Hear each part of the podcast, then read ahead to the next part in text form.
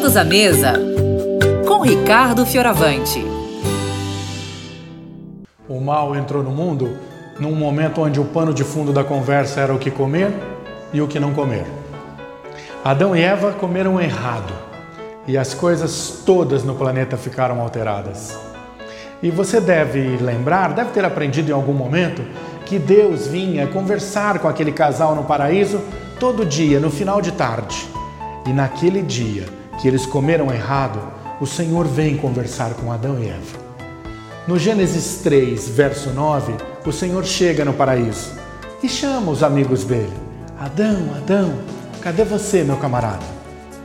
E no Gênesis 3, verso 10, o homem fala pela primeira vez depois de ter comido errado. Olha que coisa impressionante. Respondeu-lhe o homem: Ouvi a sua voz no jardim e tive medo, porque eu estava nu, me escondi.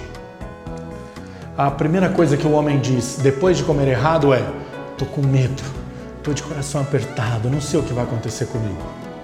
E é exatamente isso que acontece com a gente quando a gente come errado. Se você come muito arroz branco, açúcar branco, farinha branca, você não traz para dentro de si substância suficiente para você ter coragem para construir bons músculos, para construir bons nervos. E é por isso que as pessoas se sentem tão vulneráveis, comem errado e vão ficando com medo de tudo. A vida desses meninos, Adão e Eva, iria mudar depois deste evento, depois de terem comido errado. A Bíblia diz que eles iam sair do paraíso iam ter que viver do suor do seu rosto, iam ter que arar a terra, e ela ia ser cheia de cardos e abrolhos, que é o nome chique de pedra e espinho. E é nessa situação onde o homem está de coração apertado, sem coragem, precisando acordar no dia seguinte com força para fazer o trabalho pesado, que Deus mexe na dieta do ser humano pela primeira vez.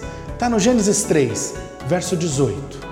E tu, comerás a erva do campo.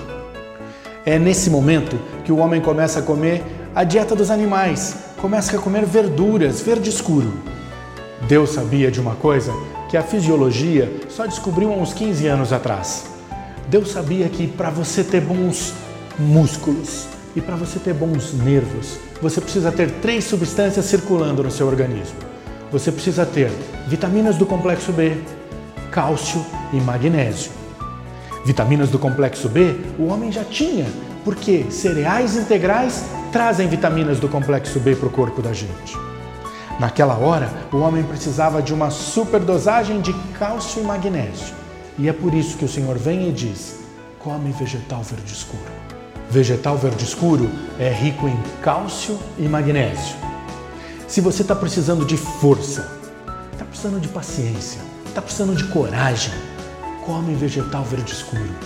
Essa é a maravilhosa sabedoria do Senhor. Todos à mesa com Ricardo Fioravante.